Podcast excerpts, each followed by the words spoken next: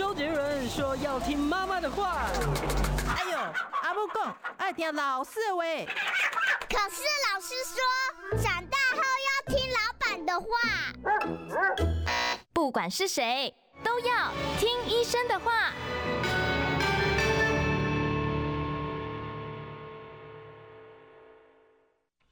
大家午安，欢迎收听呢。今天我们听医生的话第一集的节目播出哦。我是啊这个节目的主持人李雅媛。以后每个礼拜一到礼拜五，要麻烦大家养成一个健康的好习惯，就是准时收听听医生的话。今天节目是开播第一集哦，当然我们要请到一位重量级的嘉宾。今天为大家邀请到的是台北市的振兴医院的魏征魏院长，到节目中来跟我们聊聊冠心症的问题。魏院长好。好，好，雅媛你好，还有大家好。院长，我其实觉得心脏这个东西到底有没有问题哦，我们很难自己感觉出来。我不晓得说一般的呃这个患者到您的诊间的时候，他们都是主诉什么样的情况之下，您会怀疑说他有呃心血管冠心症方面的问题呢？嗯，但其实心脏病有很多种类嘛，哈。嗯。那么我想你现在讲的就是属于比较中老年人比较常发生的所谓冠心病。嗯。啊，今天这个题目是冠心病哈，那冠心病是这样，不见得都有症状。嗯啊，有很多人以为我说啊，我我胸闷胸痛才是啊，但是有相当高的比例的人他是不会有症状，第一次就可能心肌梗塞就走掉了啊，所以呃不要以为一定要等到有症状才去处理或者去检查。嗯，所以就是说呃，有的人可能第一次发作就是非常严重的一个状态啊。对。那到底什么叫做冠心病呢？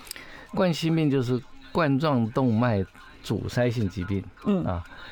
我们知道这个心脏是一个负责全身循环的一个一个一个一个器官嘛哈，嗯，它每天大概要打七公吨的血出去，这么多，嗯，但是他我们身上因为全身都需要血液的供应，因为血液里面带了氧气嘛，嗯。啊，那么但不止氧气，这最重要就是个氧气，只要你血液供应，呃，比如说停了一段时间，比如说脑部好了，嗯。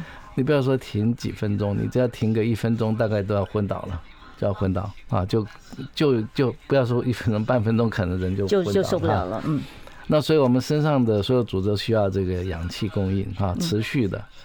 那心脏自己需不需要？当然也需要。嗯啊。那心脏自己的的血液从哪来？就是从冠状动脉来的啊，所以这样你就知道心脏这个冠状动脉有多重要了。那这个冠状动脉很小啊，很细哈，但是呢，呃，越越细不是越容易堵塞吗？哦，我一直以为冠状动脉是比较粗的。粗的叫做主动脉，主动脉大概这么粗啊，这么粗。哦，大概就是一个一个手这样的一个圈圈。冠状动脉大概就是这个原子笔的那个心的大小差不多。哦，就像原子笔芯这么小。哎，对。是。它当然有刚开始粗一点，后面越来越细嘛。哦哦哦哦。对。那这个冠状动脉到底有几条？我们常说三条什么？我常听人家讲说什么三条堵了两条，三条堵了一条，是这个这个是到底有几条呢？冠状动脉其实是无数条，但从一开始先是两条主干，啊，就像树枝一样，先两个主干，然后再分支出去嘛，啊，比如说比较大的来讲的话，左边冠状动脉一开始没多远，它就分了两条了，那右边是等到晚一点，比较下远端的时候才它才分支哈，所以我们常常讲三条冠状动脉，通常指的就是左边一开始这两条和右边这一条，那假如这三条都堵，我们叫做三条，但是也有可能是。呃，它的分支血管堵，嗯啊，就可能堵了五个六个地方，有可能啊，就是比较次要的血管。像您刚才讲到说，这个三条，如果说我只堵了一条，我自己会有任何感觉吗？我会胸闷吗？我会说走两步我就开始喘吗？会有这样的可能吗？有，因为看你堵在什么位置。比如说你右边冠状动脉一开始的地方就堵塞的话，而且这条又是很粗大的话，那堵掉之后就可能就没命了。那左边的更不要讲，堵一条都有可能没命啊。当然。哦，我还以为要三条都堵上才会。等你堵到很远端的，就堵了大概甚至也没感觉。那可是左边的话，那那条更严重哦。左边这条出来的话，很快就变成两条嘛。嗯。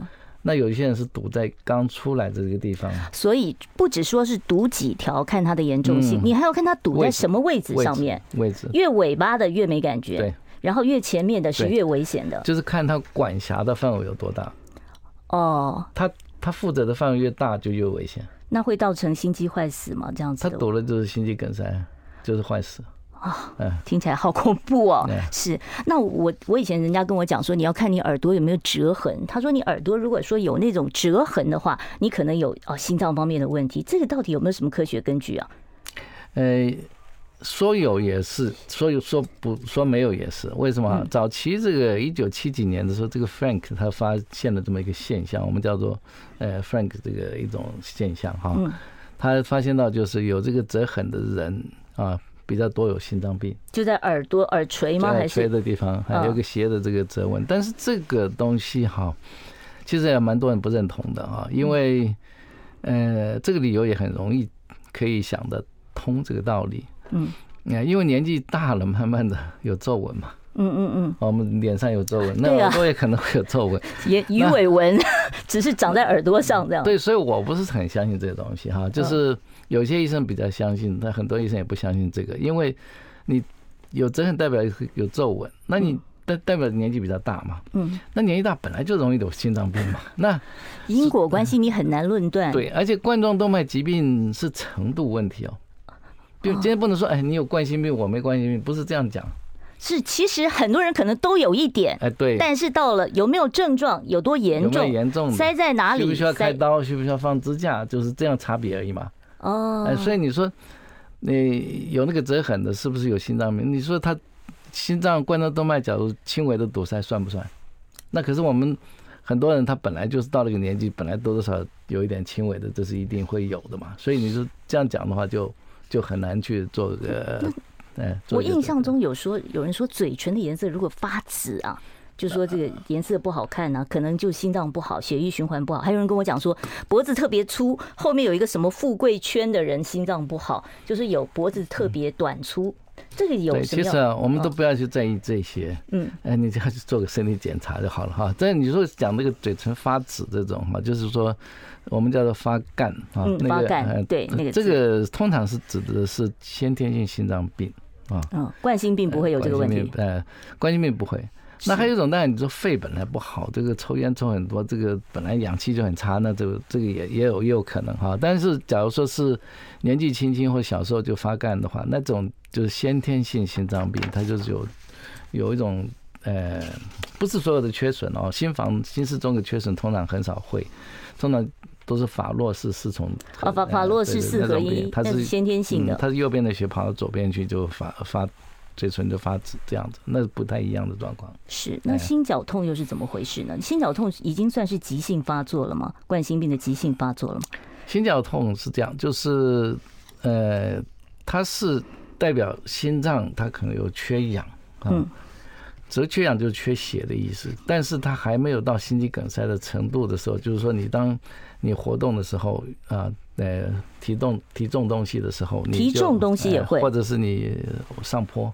上坡啊，或者是上楼梯啊，或者是爬爬小山呐、啊，这种，那到一个程度，运动到一个程度的时候，就会胸闷，嗯啊，等休息一下就好了啊。但是你不理他的话，可能再过一段时间就不是闷就是痛了。那休息一下就好了，然后你再不理他，他有一天就突然就是休息也不会好，那那个就心肌梗塞了。哦，就已经到了最严重。那那这个心绞痛通常会痛多久呢？通常一开始就是时间很短。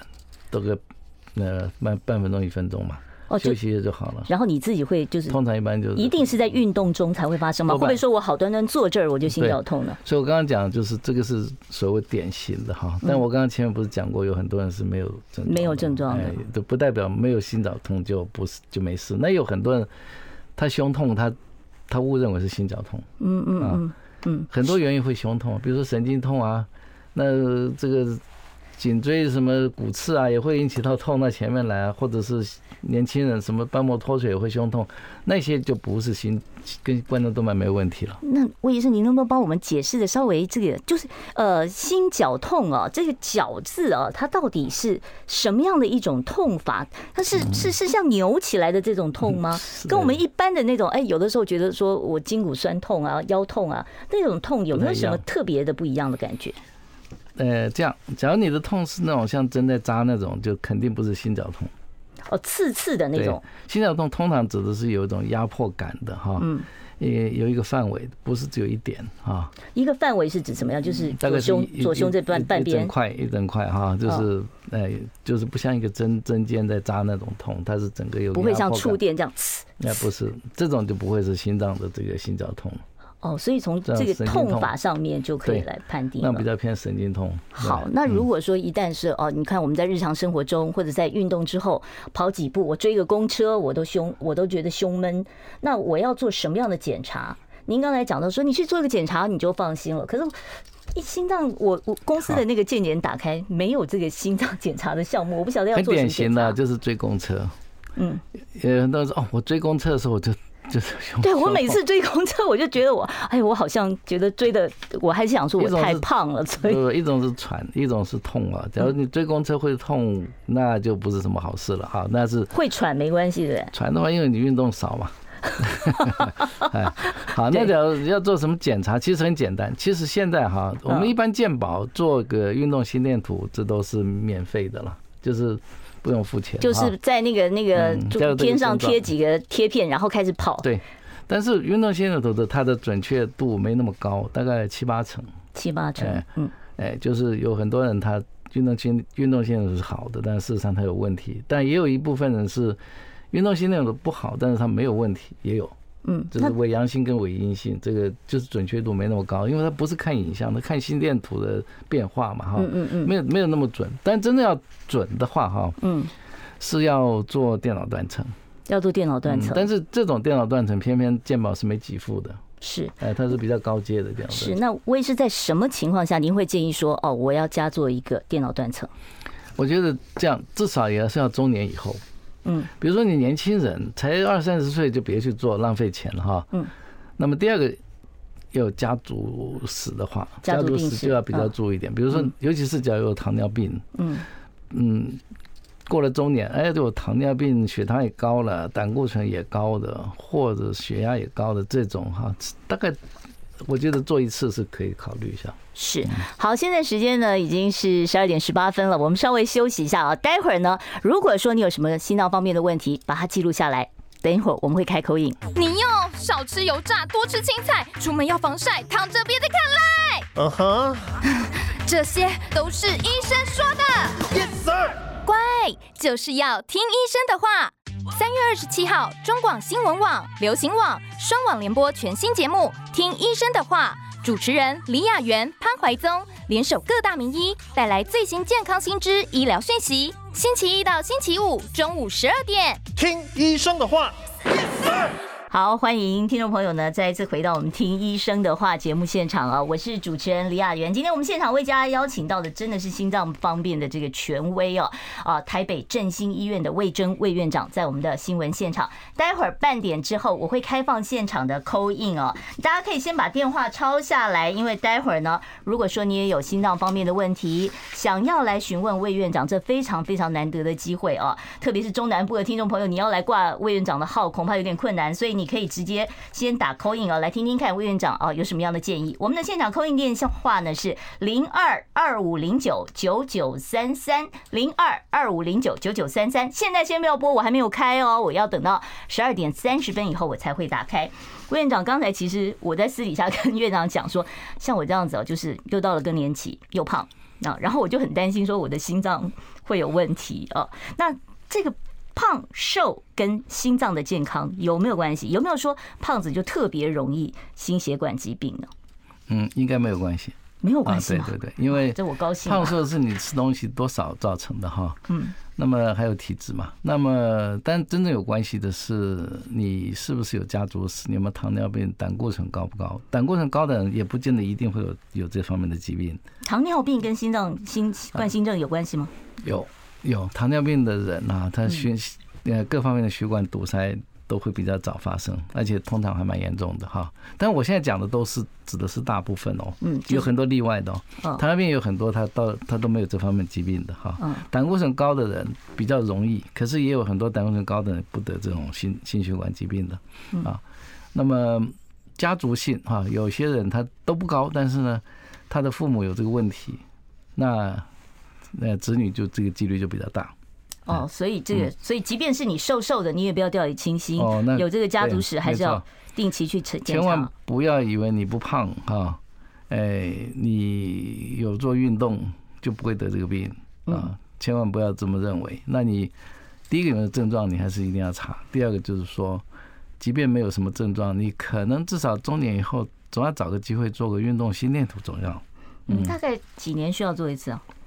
至少要做一次，然后做了一次之后，假如说都很好，你可能九点以后再再做一下可以。假如说是做起来就有已经有点问题了，或者那你就还是乖乖的做进一步检查，要因为这个是不能等到有症状，就偏偏这个问题就是我刚刚前面讲的，就是不见得有症状，这件事情比较讨厌一点。就没症状的时候，你突然间发生，那就是一次，可能就是非常危险了，就可能第一次就挂了。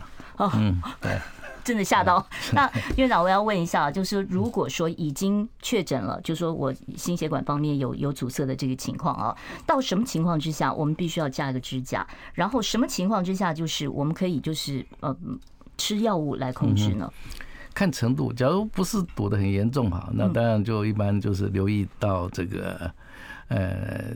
饮食稍微清淡一点哈，你太注意应该也没什么用哈。嗯。那么就是，假如堵到像在嗯，比如说中等程度的话，你可能要吃点阿司匹林，就是这一类的药物，让血小板比较不会凝固哈。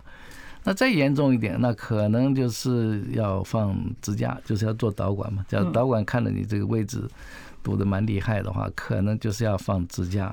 嗯，假如支架放的位，假如那个位置不适合放支架的话，或者是放了支架效果一次两次不好的话，那可能就变成要开刀了。是，您刚才讲到阿司匹林，我知道很多人就是说我其实心脏目前检查都是正常的，那我要不要每天我吃呃少剂量的阿司匹林保养？千万不要，没事不要去吃阿司匹林，很多人吃到都胃出血了。假如你胃不好的话哈，那你就算你有冠心病也别去吃阿司匹林。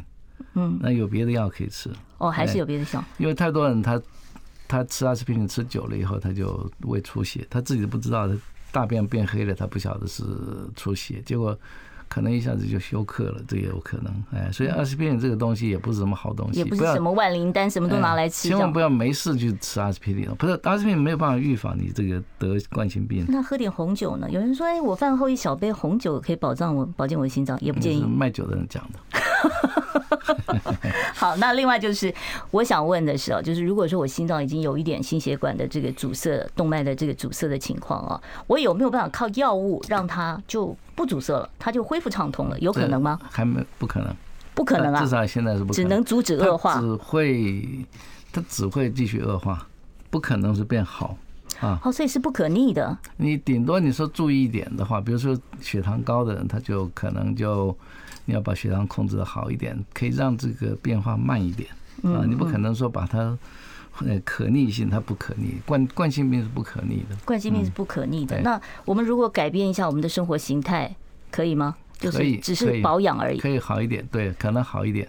嗯，是。那情绪到底对于冠心病的急性发作有没有什么影响？我常看电视剧里面，哎呀，爸爸说这个你的儿子不孝，他就气昏了。那是他本来就有问题才会，他本来所以情绪波动没有那么大影响。他本来假如已经到很严重、快要发作的话才会。假如他嗯。不不怎么严重，冠心病那再怎么生气也气不死的，对。嗯，那如果说我们已经哦，这个医生告诉我们说，哎，你血管有点阻塞了啊，那我们平常有没有什么运动上的限制？我还可以去爬山，可以去潜水吗？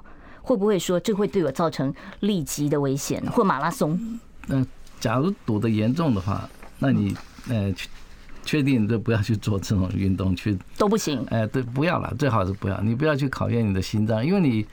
做运动的时候，可能他的这个心脏肌肉就缺氧嘛。嗯嗯。那你比较重要的是先把这个治好了啊。嗯。治好了以后你再去运动，不要不要为了要有些人误解哦，他以为他得了这个病反而要去做运动，他以为做运动可以治治这个病，现在刚好相反。哦，那怎么办呢？那这这如果说我们没有打算要现在就放支架的话，那我这什么运动都不能做吗？没有没有，当假如你没有到需要放支架的程度，当然你还是可以做运动。但我觉得做任何运动都不要做的太激烈，因为你又不是要去参加比赛，何必呢？嗯嗯，院长，您刚才讲到治好了，我们就高兴了啊。这怎么样可以治好？我装个支架，我是不是就一辈子就不用再担心我有心肌梗塞的风险了呢？或许我有点语语病了。其实任何病都没有。所谓的治真正治好。嗯啊，医生治疗这个疾病都是让你变得比较呃健康一点，多活一点时间而已，或者是呃比较能够拖久一点啊。比如说你堵塞的地方，你放个支架撑开了嘛，对不对？你怎么能保证它永远不会再堵啊？你你也不能保证别的地方会不会再堵。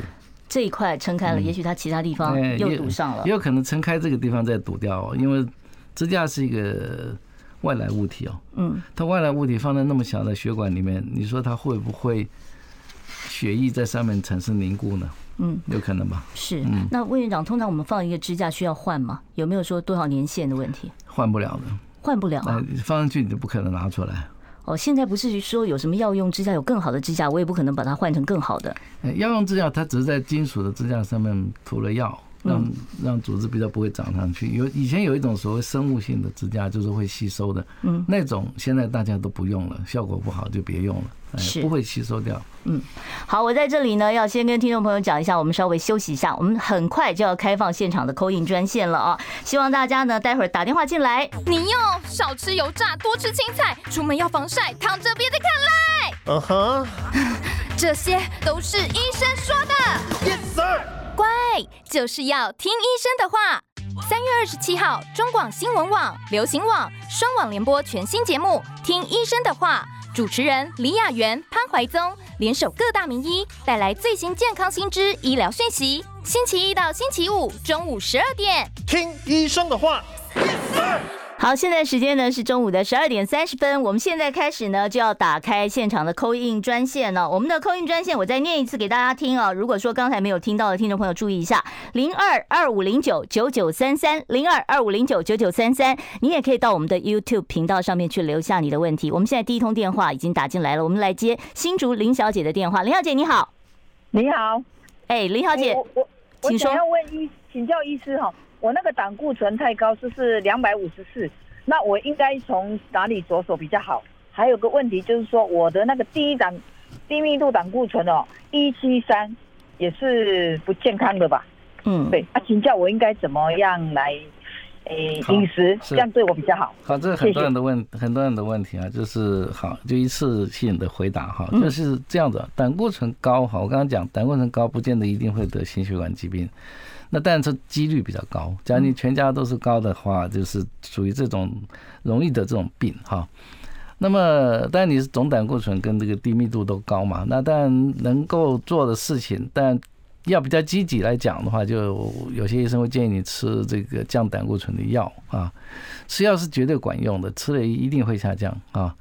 但是，嗯，也有一些报报道说，你下降了之后，不代表就不会。少得这个就是不不 不不见得就会可以真正的预防你 呃得这个心脏冠状动脉的疾病哈，但每次抽血起来一定很好看了，你吃了药之后就降下来了哈，嗯，可能呃在我的看法可能是有效果啊，可是不能够因为你吃了这个药之后抽血看起来都正常了。你就以为你 OK 了，没事了，哎，因为你的体质毕竟还是属于这种体质啊。那他需不需要去做个检查？运动心电图？要，就是中年以后的话，哈，其实即便你没症状，你可能还是最好做一下。是，所以这个胆固醇高，千万不要以为说药物把它压下去了，你就放心了啊。对对，还是要长时呃时长时间的一个注意自己的身体状况。台南张先生，请问，台南张先生有在线上吗？喂，哎，请问是台南的张呃，应该是一位小姐。是，我是高雄的。哦，是高雄，您贵姓？我我姓严。哦，严小姐，您有什么问题要问院长？您请说。我想问院长说，那个心那个脉搏跟心脏有没有连带关系？脉搏跟心脏有没有连带关系？哦，为什么会有这样的问题？啊，因为我们脉我们脉搏都低于七十二以下。嗯。哦，所以你怕你的是不是呃心跳太慢了这样的问题？对对对对，好，事心跳跟脉搏，呃，心跳七十二当然是正常了。你假如是一般心跳，呃，经常低于五十四十的话，那你可能会头晕吧？那你可能要注意一下。那一般运动员的话，或者是运动量比较大的人，他心跳会慢一点啊，因为他有受心脏有受到训练，所以在休息的时候他会慢啊。是，那么那心脏跟脉搏是等号吗？呃，但我们讲心律不整有，有有的人跳得很快很快，或者跳得很慢，那当然都是心脏的问题嘛。嗯啊，那是属于心律不整的一种问题，跟冠心病未必有直接的关系，那是另外一种病。嗯，那么至于你说七十几，那不是问题啊，通常这个不算慢。听起来好像蛮标准的嘛。嗯，对，嗯，好，台南的肖小姐，你请说。肖小姐，好，你好，哎，您请说，什么问题要问院长？呃，我平常心跳都比较快，大概都都九十几，然后像我昨天晚上没有睡好的话，我就心脏很不舒服，然后锁骨的后背后面就会有点紧紧的、酸酸的，这个就是心脏有问题啊。嗯，您您您您今年贵庚几岁？五十二，五十二岁。好，那院长怎么看？嗯，那光这样子很难讲。你你说没睡好觉嘛？是没没睡好觉，但自然身体可能会有些不舒服哈。嗯，那么当然我我觉得你可能在睡眠方面可能要加强一下，就是看看嗯不好睡得不好，可能看一下身心科要不要需要需不需要吃点药。但是药物当然最好是不需要用了，你可能。看怎么样把生活调整一下，心情方面改变一下或怎么样，哎，那所以这个睡眠还是很重要。心跳九十几算是快了，对不对？嗯，还好还好，也还好啊，还可以接受。对对对。哦，好，那嘉义张先生什么问题，请说。嘉义的张先生。哦，张先生的电话 这个接起来，哎，张先生吗？不是，我是台南的任先生。哦，台南任先生，任先生，请说。哎，那个，请问那个院长哈，嗯，我我有我有装那个四个支架了哦，四个支架。哎，对啊，他最近那个有时候脉脉搏在跳的时候，嗯，啊，我去摸那个就是那个桡动脉那边有没有？嗯，他跳跳跳，然后会中间会停个两秒这样这样子，啊，那个心脏也会觉得闷闷的这样子，啊是。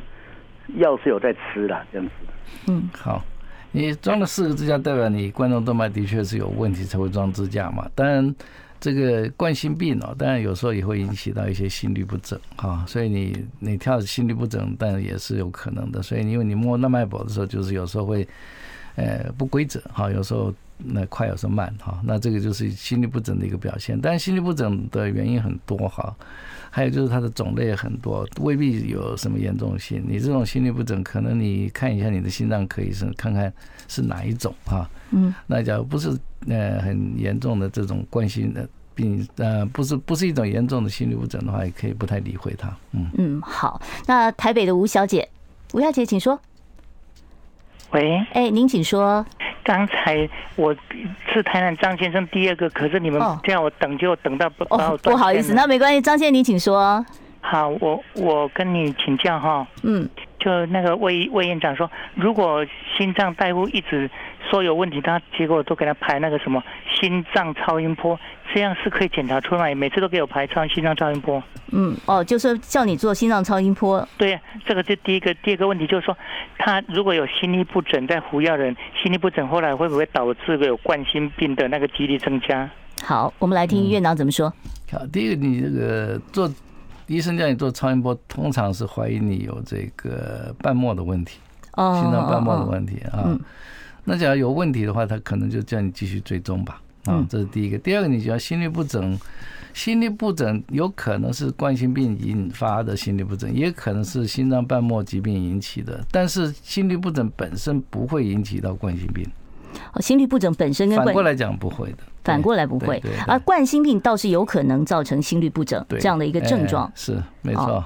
哦，所以要把它因果关系搞清楚。不会是因为心律不整造成冠心病啊？嗯，好。呃，台北吴小姐。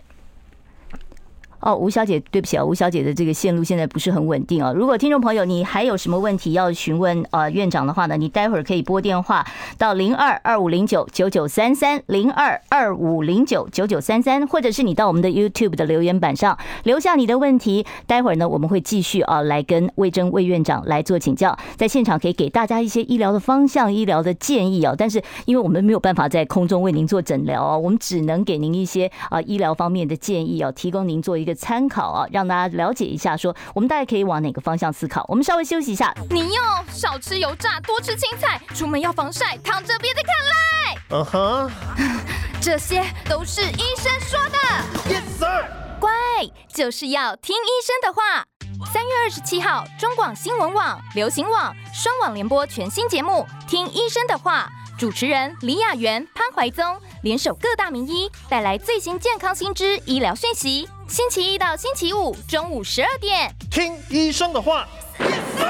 好，现在时间是中午的十二点三十九分哦，欢迎听众朋友继续回到听医生的话，我是主持人李雅媛，坐在我身边的呢是振兴医院我们心脏科的权威哦，魏征魏院长。当然，当然大家有问题呢，你可以打电话进我们的现场。另外，我刚才看到我们的留言板上啊，已经有听众朋友在留下问题了。魏院长，刚才有听众在问啊，他说什么叫做心率变异啊？什么叫做实心心率？这什么意思啊？心率变异，院长有听过这个词？嗯，我猜他的意思应该讲的就是说，这个我们讲有一种名词叫做这个心跳哈，就是我们一般人的心跳就是嗯，不会说完全固定的，一直都是那样子的速度哈。那有时候快一点，有时候慢一点。对啊，我跑一跑就快了。那有些人他就是呃不太会改变的这种，反而是不好。嗯嗯，就是叫做。Heart rate variability 就是说心跳的这个变动性太少不好啊。那么我我相信这个我们的听众大概指的这个意思，但这种呃其实它是一个蛮复杂的一个，很难解释清楚了啊。你可能要跟你的医生再讨论一下了啊。蛮多状况不同的哎。是好，我们来听嘉义张先生的问题。张先，请说。哎哎，你好。哎，你好。哎，不好意思，我那个平时因为我没有抽烟啊，可是我运动。任何运动就很容易喘，然后我之前有去做身体健康检查，他是有建议说心心脏需要去检查这方面，可能需要去挂什么科啊？这或者什么原因之类的？嗯，好，院长怎么看？容易喘，但就是你还是看一下心脏科，因为喘的原因很多，就是冠心病也可以，瓣膜疾病也都可以，所以但你肺功能不好也可以，所以这时候这个原因蛮多的，要查一下，要要看一下心。心脏科医生啊，是。那刚才我们有个听众问说，康肯常吃有副作用吗？康肯是什么药物？康肯是一种呃一种药物，它是让血压可以降低，那心跳也会变慢的哈。嗯。那有些人心跳跳得快，那再加上血压高的话，蛮就蛮适合吃这个药的。是。但不是所有的药都适合每个人，然后就是有每个药都有它的不同的一个作用机转嘛。那比如说你的心跳本来就慢的。你吃康肯的话，可能变得更慢，这也不太好。是，所以随时要注意一下这个状况。哎，是。那刚才其实讲到药物，我就想问一下，刚才说这个有的人胆固醇高，怕有冠心病，所以他就吃降胆固醇的药。这降胆固醇的药常吃行吗？会不会有一些副作用啊？对，没错，任何的药哈，它都有可能有副作用哈。你你们当在医院拿到这个药药的时候，这个外面这个药袋子上面。大概通常都会注明这些药有什么样的有可能有什么副作用，几乎每个药都可以洋洋洒洒列个十条以上。嗯，你要不确定，你在网络上一贴进去就可以。我每次看他那个副作用单子，我就不敢吃了，我都觉得这药能吃吗？有这么多副作用？哎，对对对，没错，确实啊，药药除了药本身的副作用之外，它可能还有互相之间的交互作用。其实药还是少吃为妙。嗯，你不得已还是要呃不得已的时候才吃。比如说你呃一个药，你看那十。十来种副作用，你你吃了以后，你会想想，哎，是不是就是因为吃了药，所以我我这个拉肚子，要不就是胀气啊什么，很多很多的哈。所以胆固醇有它的胆固醇的药有也有它的不少的副作用啊。一种有一种比较严重的副作用就是横纹肌溶解，那这个是吃了之后，嗯，肌肉酸痛。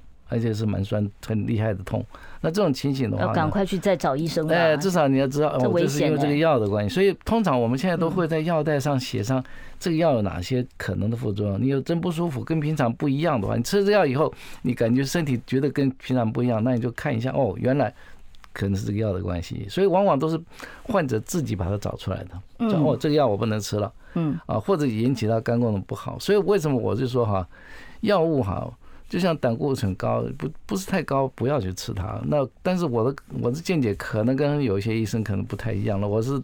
厂商不喜欢的医生哈，哎，就是我是尽量不希望病人多吃药，因为这个药其实大家药就是毒，你吃多了你总是有负担嘛。你是你不要说别人，光吃两三种，你就知道这两三种都可能药跟药就产生副作用了。对啊，我有的时候看我妈好几种药要吃，我都觉得有点担心。好，另外我们再来接树林杨太太的电话，杨太太请说。杨太太在线上喽，嘿，杨太太，Hello。好，那我们再接下面一位台中林小姐，林小姐。哎，马先生，我是马先生。不好意思哦，我们的线路有一点这个混乱了啊。那马先生，您请说。啊，我是澎湖马先生。是，您请说什么样的问题要问院长？哎，然后请问院长，就是血压是血压如果是六十一百这样子比较低，这样心脏会不会有什么影响？哦，平常的血压数值是这样，对心脏会有负担吗？嗯，好，院长。这样子一百跟六十哈，其实比较像是一个年轻人的这个血压哈。一般年轻人，小孩的话大概可能一百都不到嘛哈。嗯。那这个血压，假如是一百跟六十，代表你又没有不舒服，其他的都很好的话，那是代表是好现象啊。嗯。就代表你完全没动脉硬化呀。哦，所以这反而是高兴的事啊。这是好事情，对，就除非你是心脏衰竭到心脏已经没有力啊，就是到了。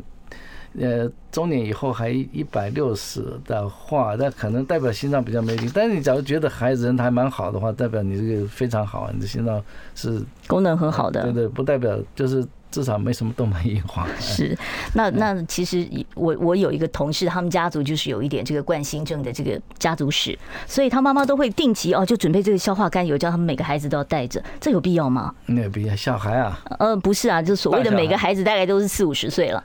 那也没没有太大必要，但是你说不定可以救别人了，可能哎，有带到或者正好爬山的时候，别人发作的时候，你可以给他。那他发作，我们怎么知道他是心脏病发作？会有会有什么特殊动作吗？但在那种情况之下，什么都什么事都不一定。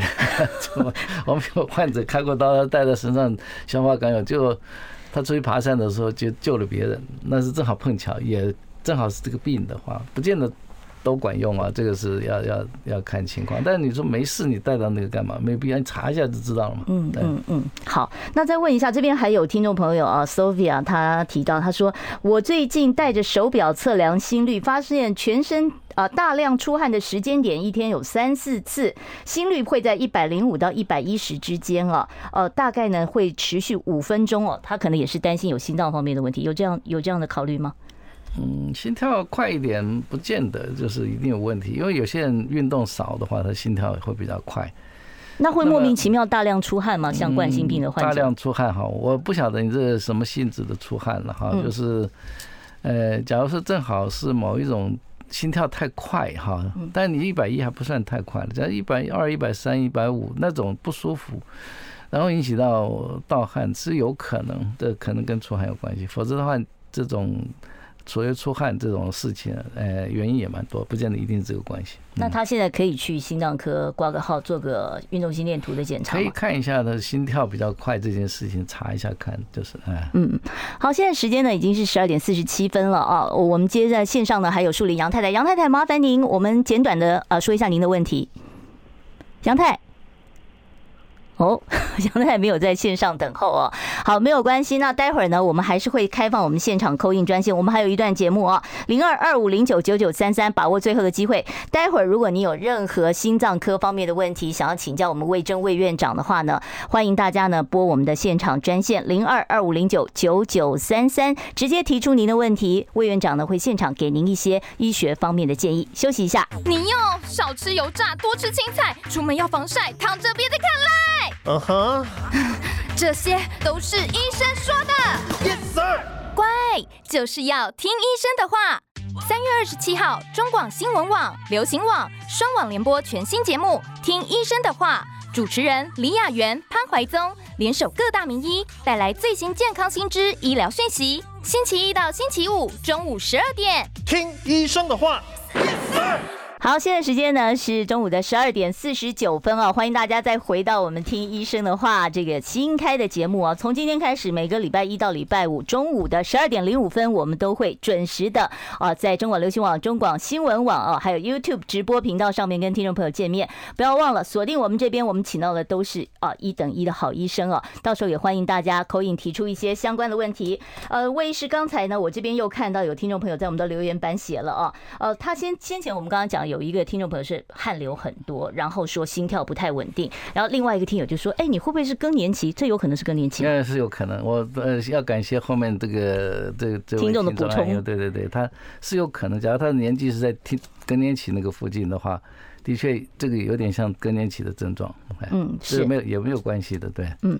另外有一位呃，这个听友啊，叫李杰啊，他说先天左支动脉有两段埋在心肌里，一段埋的深度零点七，另外一段深度零点五。看过医生，每个月都会呃到医院这边回诊，可是还是心脏会疼痛，有针刺一般绞痛、抽痛，也会觉得呃这个呃闷闷的痛啊。他想呃，请问有没有呃可以。不要经常发作的治疗方式。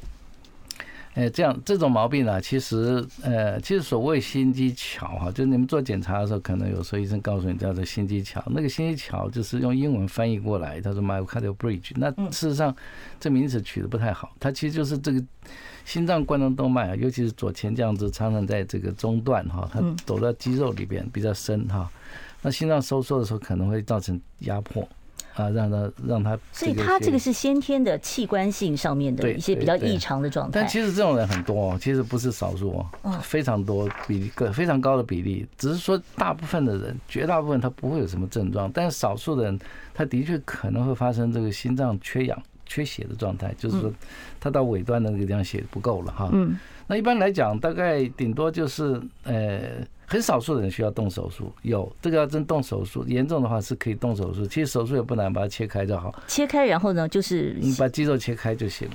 哦，把肌肉切开一点，不会压到冠状动脉了。哦，哎，那假如呃不开刀的这种情况，通常一般就是吃点血管，有时候我们就吃点像那个康肯这一类的药物，或者是一些对一些钙钙离子拮抗剂这一类的东西，那就可以改善。或者是呃，有一些人吃那个，呃，但吃那个所谓的消化甘油，通常是针对于比较血管痉挛的那种，同时合并有痉挛的哈。那么，但通常心脏科医生都会开给你，假如你看看吃了管不管用。通常假如吃了管用，那就可以不管它了。是院长，刚才其实我们有一位听众朋友说他装了四个支架，我就好奇了，我说这个心脏到底可以装多少个支架？一旦装了，是不是都拿不出来了？嗯，支架装了以后，第一个是拿不出来，但支架当初装一定也也有它的必要了哈。那为什么装那么多个？代表你可能好几个地方、好几条血管都有堵塞，呃，那有可能是从同一个地方装了好几次，也有可能。那假如装了好几次还还不行的话，那恐怕假如还加再加上这条血管假如重要的话。那就可能要动手术了。所谓的手术是这个绕道手术吗？绕道手术，哎，啊，这个绕道手术它是一个什么样的一个原理？它是从哪里接血管过去接呢？它是用我们自己身上的血管，病人自己的动脉或者是他静脉啊，就是比较不用不着的这些动脉或静脉。那当然讲静脉，一般讲腿上的静脉哈。嗯。大腿上面的静脉，大腿、小腿的哈，然后把它拿过来，就是绕道嘛，就是绕道的意思，就是说哈，这个血走不通的话，你另外接一条新的血管上去，这样子叫做绕道。嗯，好，我们现场持续的开放 call in 啊，现在目前呢已经有听众朋友在线上等了。嘿，你好，喂，哎，你好，请问怎么称呼？贵姓？我姓周。哦，周小姐，请问你有什么问题要问院长？我是心脏衰竭。哦。是，然后我那个呃也有心律不整，嗯，那我呃做二十四小时心电图会停二点九秒，嗯，那是我最近呃就是最近半年我常常忽然心跳跳到一百四一百五，然后也许持续两个月，然后又他自己又忽然又慢了，我心跳平常四十几三十几，嗯，然后慢了以后。呃，过一个月他又跳快了，这半年就这样来回，嗯，两个很困扰哈。对，是我应该怎么办？好，医生觉得可以什么样的一些建议？但你心脏衰竭可能看看什么原因造成吧。但你心脏衰竭可能有合并到所谓房颤，房颤的话就可能就你在量血量心跳是不准的哈。有时候它有时候慢，有时候快嘛。你可能你是用只要用血压计量的话，它可能就。呃，不会太准，它可能会量起来变得慢的哈。那心跳快的时候，它这个房颤的时候，会有时候跳到一百五、一百六的这个心跳的次数的话，那当然就。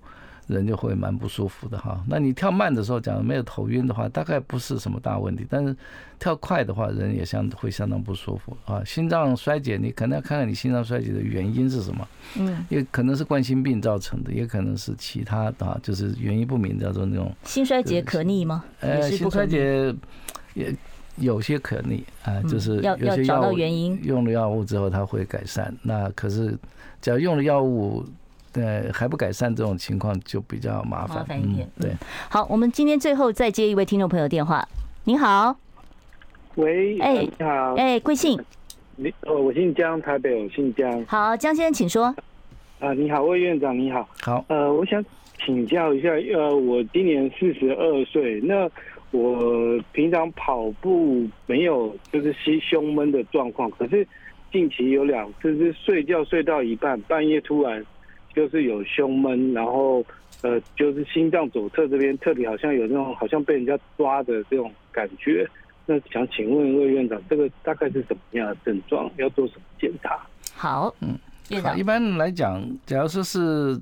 你的位置哈，假如是左边一点，假如你是在比较靠中间一点，在胸骨下面，大概可能要怀疑会不会是因为胃食道逆流嘛，在睡觉的时候哈。哦，对，哦。那这假如不是这种症状，不是那种所谓的那种灼热感那种，叫我们讲火烧心那种感觉哈。火烧心，嗯。那有可能呃，有有不同可能性的原因，因为在冠状动脉来讲比较少在半夜发生，那你休息的时候发生。但除非你是做噩梦啊，什么东西的哈，呃，否则的话，大概你假如呃睡觉很平静的状态之下发生这个不舒服症状。比较不像是冠心症，对，我觉得您可能可以到呃胃肠肝胆科去检查一下哦，看看有没有胃食道逆流的哦这个方向，你可以思考一下。好，今天因为时间的关系，我就没有办法再继续接听啊其他听众朋友的电话了。我非常谢谢魏院长今天在百忙中哦到我们现场来担任我们第一集听医生的话的嘉宾，谢谢院长。那里，谢谢。好，我在这里呢要拜托大家一下，因为我们新节目啊需要大家的大力支持，请您在网页 YouTube 频道或者是手机下载 YouTube 的 App 啊，然后呢，听医生的话，然后搜寻一下，然后点进我们的直播现场。